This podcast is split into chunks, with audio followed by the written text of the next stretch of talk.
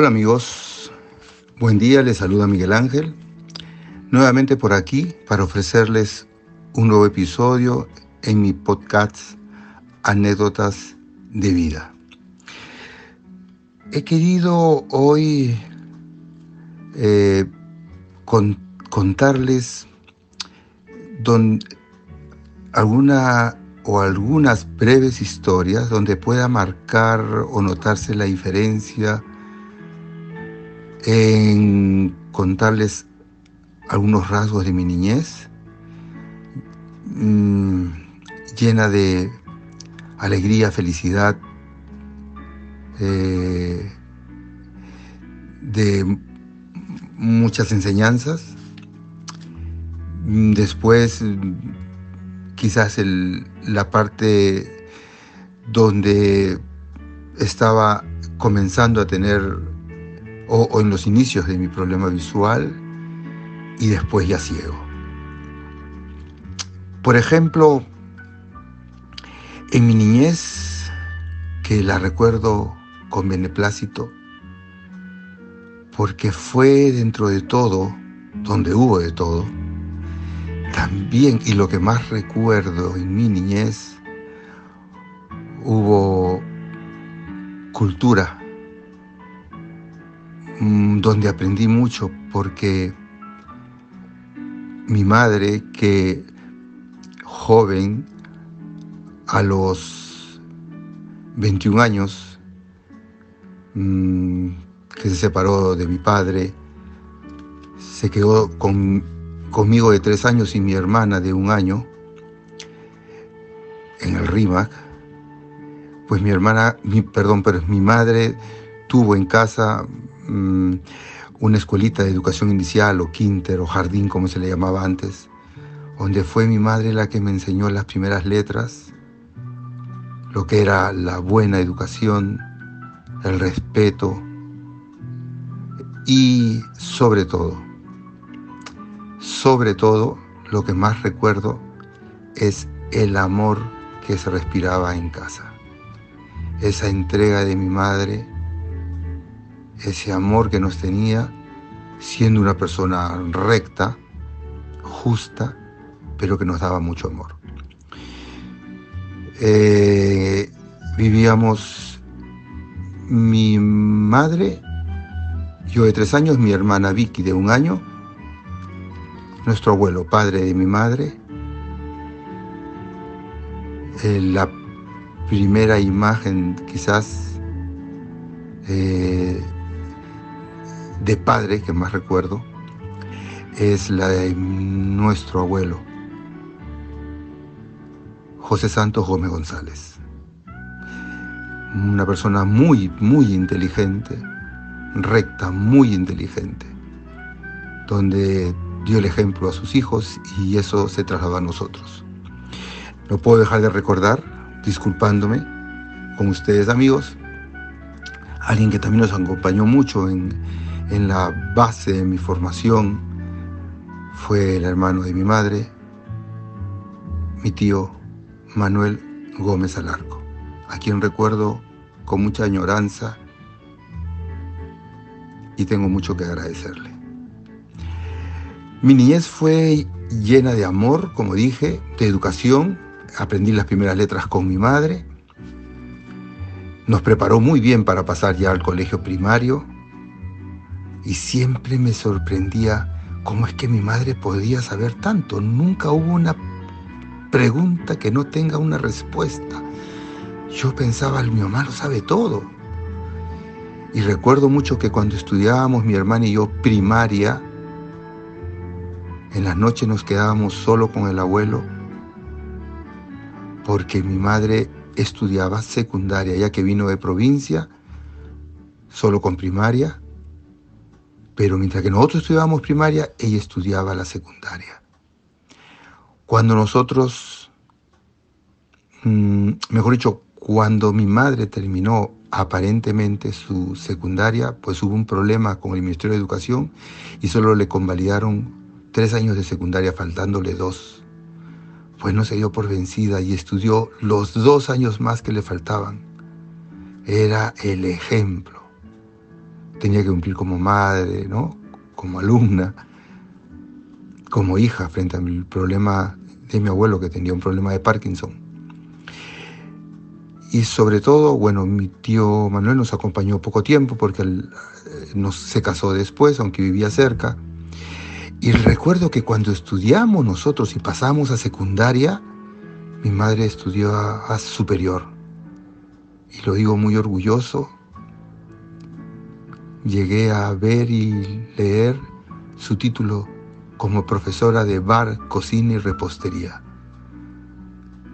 Una gran, gran profesora. Toda mi vida, toda mi infancia la vi y mi adolescencia la vi a mi madre en casa enseñando promociones, estas promociones, estas promociones de señoras, personas jóvenes, damas, que iban a aprender todo lo que es repostería, bar, cocina. Tendría que hacer todo un podcast completo contando lo que mi madre significó para muchas personas, para muchas mujeres, que les dio la oportunidad de desempeñarse y trabajar en algo, independientemente. Pues bueno, el esfuerzo de mi madre no fue en vano, salimos adelante, mi hermano y yo, y siempre mi mamá nos infundía el respeto, era muy importante la educación, el respeto, y eso se reflejaba cuando íbamos a las fiestas infantiles. Todos los niños eran un terremoto en las casas, fiestas infantiles, correteando, yendo para acá, para allá, portándose mal, pero los niños ejemplares eran los hijos de Doña María y éramos muy educaditos y muy bien vestiditos y aseados. Como recuerdo a mi, a mi hermana, menor que yo, con su vestidito naranja y una aplicación de un perrito con una cadena, muy bailarina, era la atracción de todas las fiestas infantiles. Mi hermana bailaba, se llevaba todas las palmas, bailarina como, como ella sola. Y Miguel Ángel, tranquilo, sosegado. Mm, era el ejemplo. Se veía cuando llegaba, cuando la anfitriona de casa pasaba con los caramelos, con las galletas y todos los niños se abalanzaban y se caían al suelo y se caían los postres, en fin. Pero Miguel Ángel, por indicación de la madre, solo una galletita, solo un caramelito. Nada de agarrar en cantidad. Pues la sorprendida, la dueña de casa, Miguelito, agarra dos, agarra más. No, Miguel Ángel solo uno, porque así tenía que ser. A los muchos, y tanto insistía la dueña casa, uno más. Lo más chistoso, cuando llegaba la hora de las palomitas de maíz, o, o el porcot en tazón, repartiendo, y todos los niños se abalanzaban y metían la mano y sacaban el puño repleto de porcot, de palomas, palomitas de maíz pues Miguel Ángel solo agarraba uno y su hermanita también, solo uno. Pero hijito, agarra más, decía la dueña de casa. Ok, agarraba otro más, dos. No, pero agarra bastante, agarra para que tengas. Ok, uno más, tres. Así. No sé si para el resto de niños era el mongo o el tonto de la fiesta, pero bien educaditos. Bien educaditos, bien formaditos bien limpios. Éramos el ejemplo de la familia. Ese, eso se lo debemos a mi madre, el esfuerzo de hacernos desde niños, niños de bien, formados y con educación y respeto hacia la persona adulta sobre todo.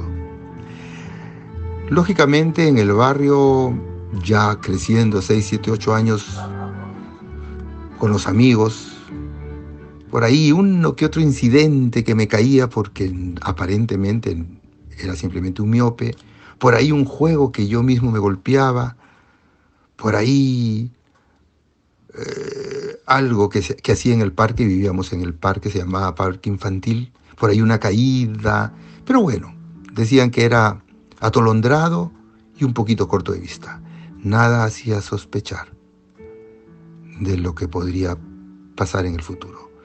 Pero sí sé que en una oportunidad mi abuelo, sabio, le dijo a mi madre que parecía que yo tenía un problema visual, porque me veía que miraba de costado y creo que, creo que hicieron una prueba de tirarme un caramelo al suelo y cuando me agachaba a recogerlo miraba de costado. O sea, ahí había, parecía un defectillo visual. Y algo que, algo que me acuerdo mucho que siempre me decían, no veas tan lejos, o perdón, no veas tan cerca el televisor, que te vas a quedar ciego, que no veas tan cerca el televisor. Pues padres, alerta, el niño que ve cerca el televisor no es que se va a malograr la vista, no, ya tiene un problema visual que puede ser un miope, es verdad, como otra cosa mayor. Pero ojo, niño que se acerca a ver mucho la televisión, por eso lo hace, porque ya tiene algún problemilla visual. Ojo.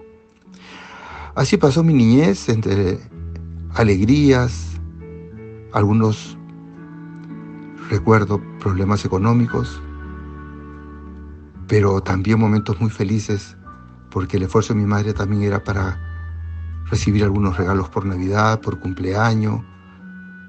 Y bueno, como les dije, mucho, mucho amor, lo que más se vivió en casa, en abundancia. Pasaron los años, ya fui adolescente, se veía ya algún rasgo de mi problema visual. Era muy pelotero, me gustaba mucho el fútbol. Y eso recuerdo que jugaba fútbol y llegó un momento en que yo veía la pelota, pero cuando la pelota se me acercaba, perdí el foco y no sabía dónde estaba la pelota, o sea, la parte central, visual, algo estaba mal. Pero bueno, sí, pasé por algunos médicos, aparentemente era un lentes, pero dicho sea de paso, no me gustaba usar los lentes. los escondía cuando iba al colegio. Eso es verdad, no quería usar los lentes. Pero bueno, en mi problema se desconocía que era un, era un problema mayor. Eh, avanzando en, en mi adolescencia y recuerdo mucho, ya con algún problema visual, época de carnaval. Me acuerdo, acá se jugaba en Perú carnaval muy fuerte, con agua, Dios quiera solamente agua, barro, pintura y tantas cosas. Ahora está prohibido, en ese tiempo se jugaba en forma animal, sinceramente. No se respetaba a la persona, así sea un extraño, todo el mundo echaba agua a todo el mundo. Uno salía a trabajar, a estudiar, igual. A todo el mundo se le mojaba.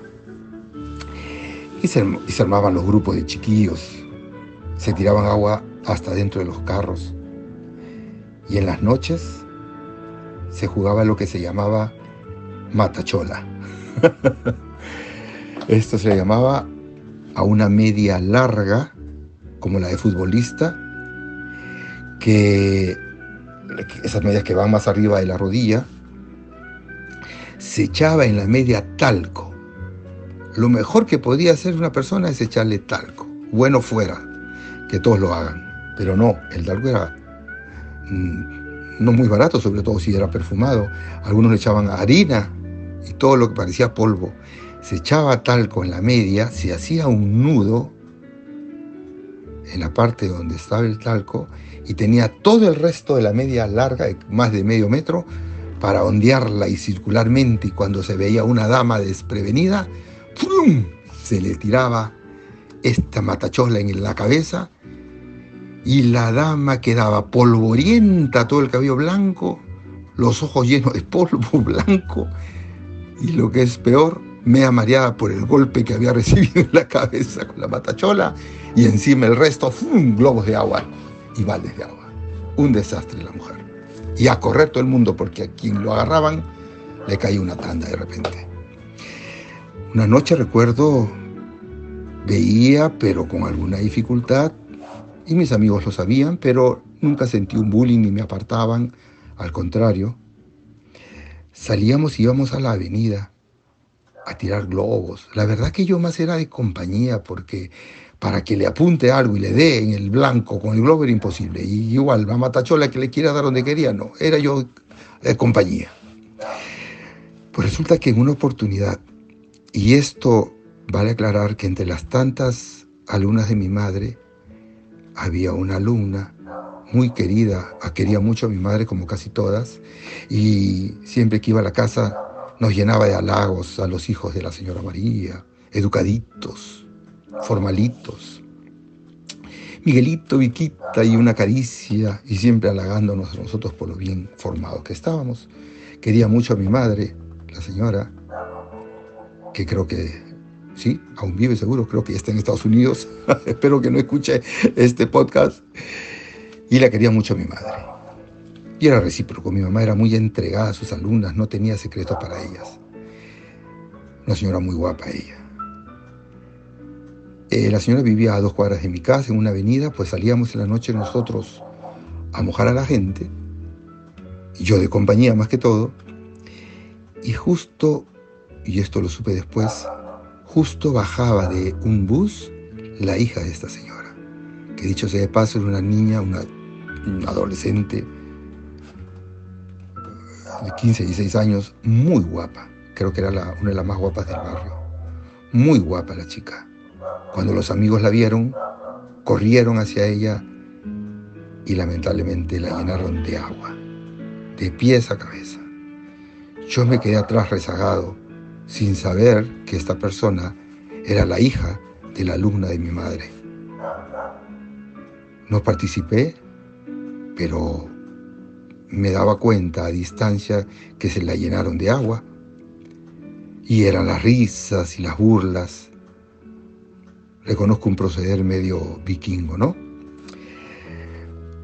Pues a los minutos que estábamos en el mismo sitio riéndonos de la travesura, de pronto escucho la voz de la señora amiga de mi madre y entonces me di cuenta que la hija quien se mojó, la, la niña, la chica quien se mojó era su hija. Dios, dije, no puede ser. Entonces lo único que hice es agachar la cabeza para pasar por desapercibido. La señora venía vociferando y hablando lisuras porque tenía una boca de caramelo, a pesar de su, su gran proceder como alumna y como amiga, pues sabíamos que en el barrio era muy brava la señora. Y venía vociferando gritos porque habían, habían mojado a su hija y yo desconocía que la señora tenía una piedra en cada mano.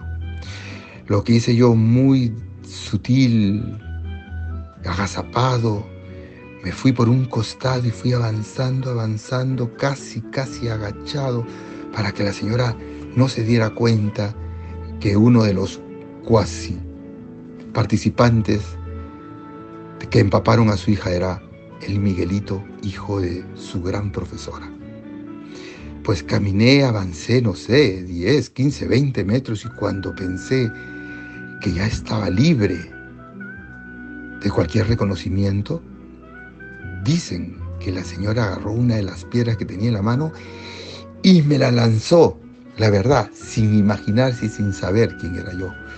Pues tan buena puntería tuvo la, perdón, la señora, que la piedra voló por los aires, hizo su parábola y ¡pum! de frente entre la cabeza, el cuello y la espalda. Pues era tanto mi susto que ni siquiera volteé un milímetro, ni hice un pequeño, una pequeña mueca ni de dolor, ni de preocupación, ni de nada. Es como que si la piedra hubiera caído en una pared. Y escuché que la señora gritó, ¿y tú? ¿Qué te estás yendo? ¿También has hecho eso? Pero yo estaba casi segurísimo que la señora no sabía de quién se trataba. Llegando a la esquina, doblé la esquina y a correr Miguelito a la casa. A los días los comentarios de los amigos confirmaron que ella no sabía quién era yo. Y quizás se entere la señora, si es que algún día escucha este podcast, que le tiró el piedrón al niño educado y responsable hijo de su profesora, y que en días siguientes fue a la casa, porque siempre iba a pedir algún favor, alguna enseñanza, alguna indicación, y Miguelito le abría la puerta, yo temblando, y la señora, mi hijito, tan lindo, y besito, y qué lindo, tan cariñoso, tan respetuoso, si supiera, señora. Y discúlpeme usted, yo fui uno de los que por lo menos participé, dando ánimo a los amigos para que mojen a su hija sin saber que era su hija. Mi madre lo sabrá también al escuchar este podcast. Me río ahora, pero fue el susto de mi vida. Pero, ¿cómo es la vida? No necesité ver escuchar la voz de la persona, inmediatamente me percaté quién era y lo que podía hacer. Cómo ahí se iba desarrollando ya los sentidos por la falta de mi problema visual. Y así la vida me fue enseñando y la vida me fue abriendo caminos y la verdad del ser humano y no por ser yo. Fui desarrollando mis sentidos, mis habilidades, formas de reemplazar el déficit visual que tenía. Fue lento, me dio oportunidad de aprender, de enseñar, de prepararme y tomar el problema ya visual completo, quizás si no de la mejor forma, por lo menos con fortaleza, con grandeza y agradecimiento por la ayuda y el apoyo de familia y de amigos. Ya ciego, ya trabajando en el centro comercial del Shopping Center San Miguel, donde trabajé 20 años, eh, en mi sala de masajes, gran parte de mi vida, donde me sentí capaz, donde me sentí, si vale el término, orgulloso de mí mismo, de poder valerme por mí mismo, ¿no? En mis comienzos me movilizaba en ómnibus o en bus o en micro, en combi, como se dice en diferentes países. Ahí pasé momentos muy difíciles, porque fueron los comienzos y darte contra, contra la vida, ¿no? Cuando ya eres eh, uno sale preparado del centro de rehabilitación y cree comerse el mundo, pero te das contra el mundo. Cuando estás en la esquina, ya ciego, con el bastón, yendo a casa, y escuchas que viene el bus y el bus te va escribiendo la ruta, ¿no? Avenida tal, calle tal, rima, ese, es mi carro. Y estiras la mano y sientes que el carro, el bus está parando y, y te preparas para subir. Y cuando está cerca el cobrador le dice al chofer, dale, dale, dale, que es un ciego, dale. Y el carro arranca y se va. Y me dejaba ahí, desconcertado, desilusionado, odiando lo que me estaba pasando. Más de una vez. Los carros no quieren parar porque le quitamos tiempo mientras que subimos despacio, bajamos, o algunos creen que no pagamos pasaje. Eso de no pagar pasaje de mi parte no era, pero ellos creían o creen que la mayoría de ciegos no va a pagar pasaje. Muchas veces subí al micro y a la hora de pagar, sí, también me tocaban cobradores muy condescendientes y me decían, ¿eres ciego hermano? Sí, no, no pagues, sigue nomás. Me sentaba. Lo gracioso es que cuando escuchaban que sonaba mi celular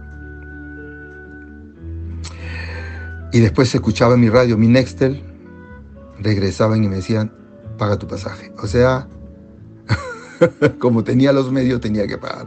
O sea, yo tenía un valor, no era un, no era un una actitud del cobrador de buena gente.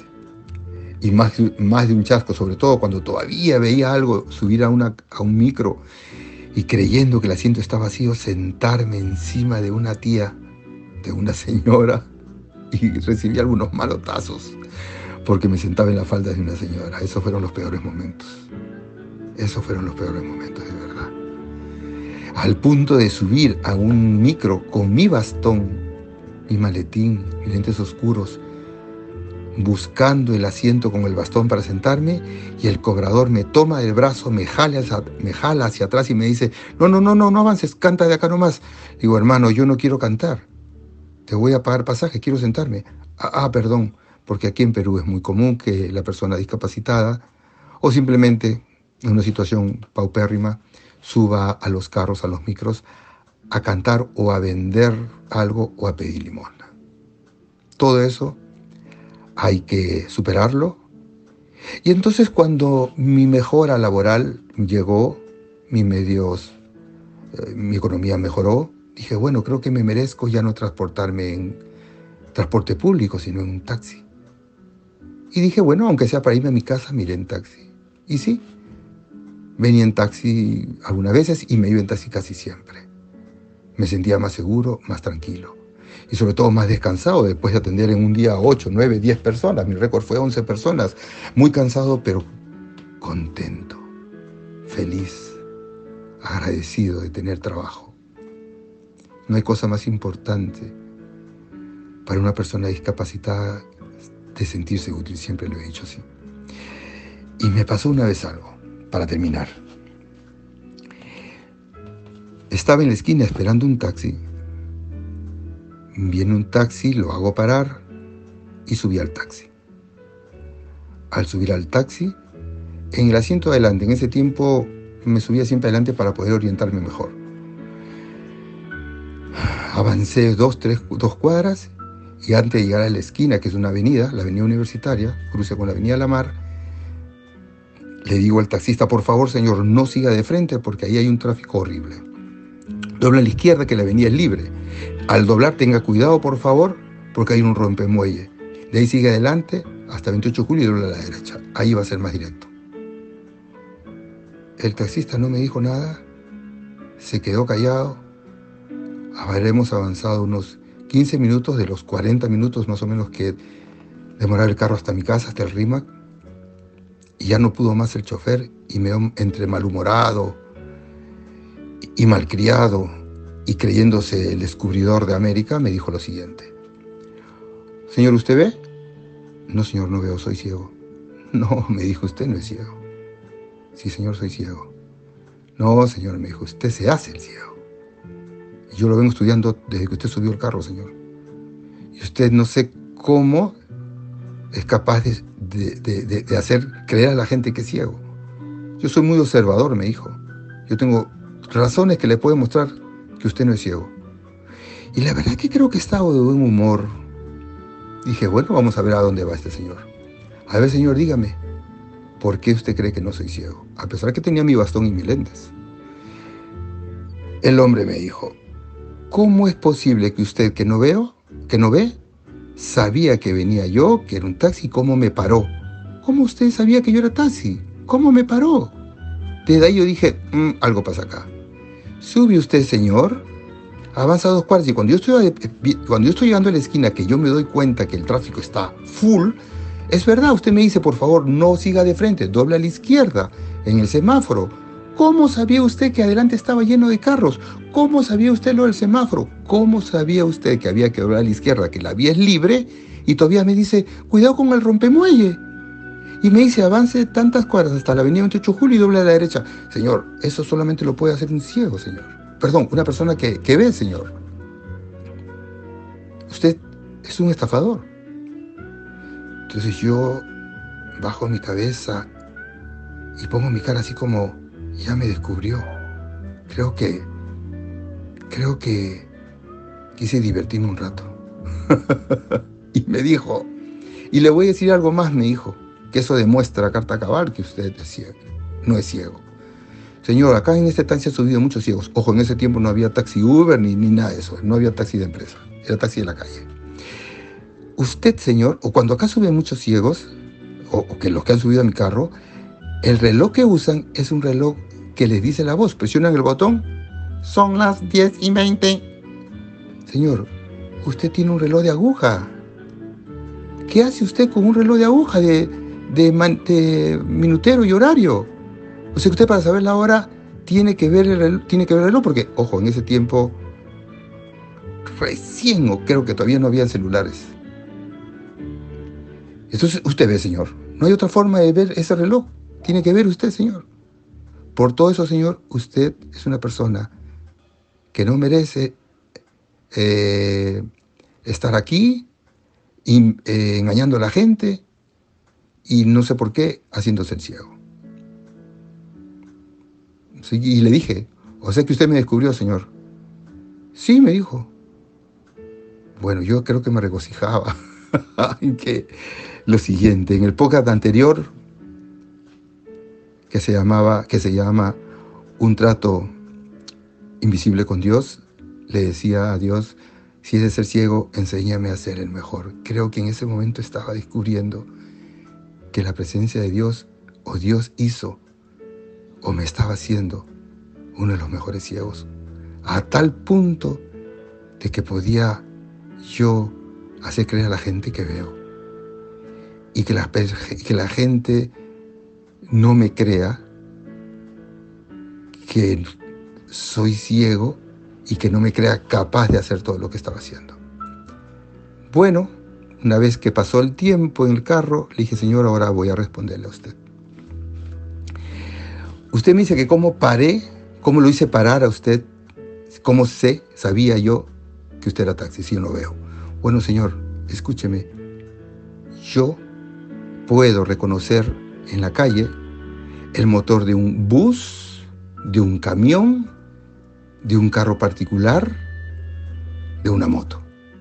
Si viene un ómnibus grande y yo no quiero tomar un micro, un, transporte público, me quedo tranquilo. Si yo siento que viene una moto, me quedo tranquilo. Pero si yo siento que viene un carro, un auto, estiro la mano, Señor. Si usted no es taxi, no para, Señor. Si usted es taxi pero está ocupado, no para, Señor. Pero usted paró, Señor. Y si paró, es porque era taxi y estaba libre. Yo estiré la mano. Usted fue el que paró. Hay muchos carros que paré y no paraban, porque no era taxi o estaba ocupado. Pero usted paró, Señor. Entonces si paró, era taxi. Subí al carro. Trabajo muchos años aquí y me conozco todo esto como la palma de mi mano.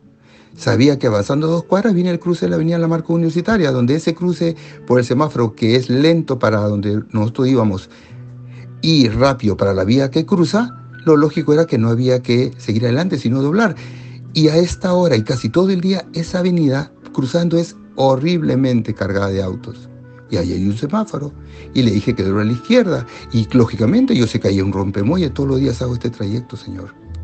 Me conozco todo el trayecto que usted toma de acá para mi casa. No necesito ver, Señor.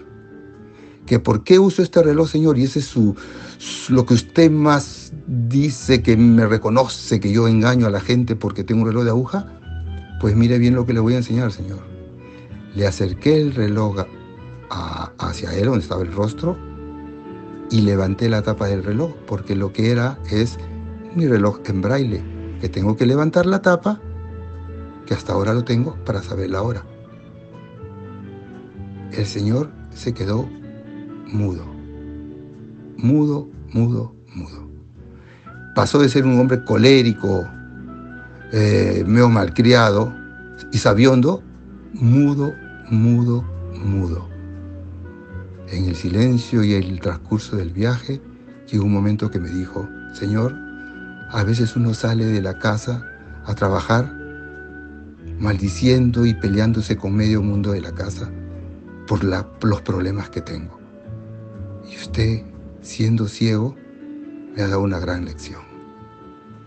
Me ha demostrado que a veces no hay que quejarse de algo, de las cosas, porque siempre hay algo o alguien que está en situación peor que nosotros. Usted me da una gran lección y al llegar a mi destino, el Señor me Señor, no le voy a cobrar la carrera. Le pido mil disculpas. Le dije, no, señor, no se preocupe, no tiene por qué hacerlo, porque yo no he hecho porque usted se sienta mal. Solo yo también quería saber hasta dónde usted podría llegar y cuál era el pensamiento de la gente. Era importante para mí. El Señor insistió, insistimos los dos, al final yo gané y le pagué al Señor, con gusto. Y creo que el Señor también se fue contento. Y al salir del auto decía, wow, no me había dado cuenta de lo que podía hacer sin ver. Y la vida es así. Pasan cosas malas, cosas buenas, cosas que nos da alegría, tristeza, beneplácito, diferentes circunstancias. A veces hay personas que buscan y creen que la felicidad está ahí y que toda la vida es así.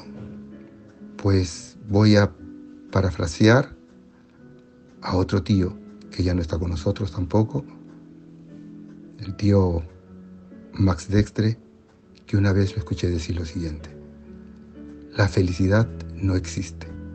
Lo que existe son los momentos felices. Y los tengo en mi recuerdo. Y cada vez que los recuerdo, cada vez que los recuerdo, hacen que esos momentos tristes o difíciles se vayan de lado, porque tuve y tengo muchos, muchos momentos felices. Un abrazo para todos.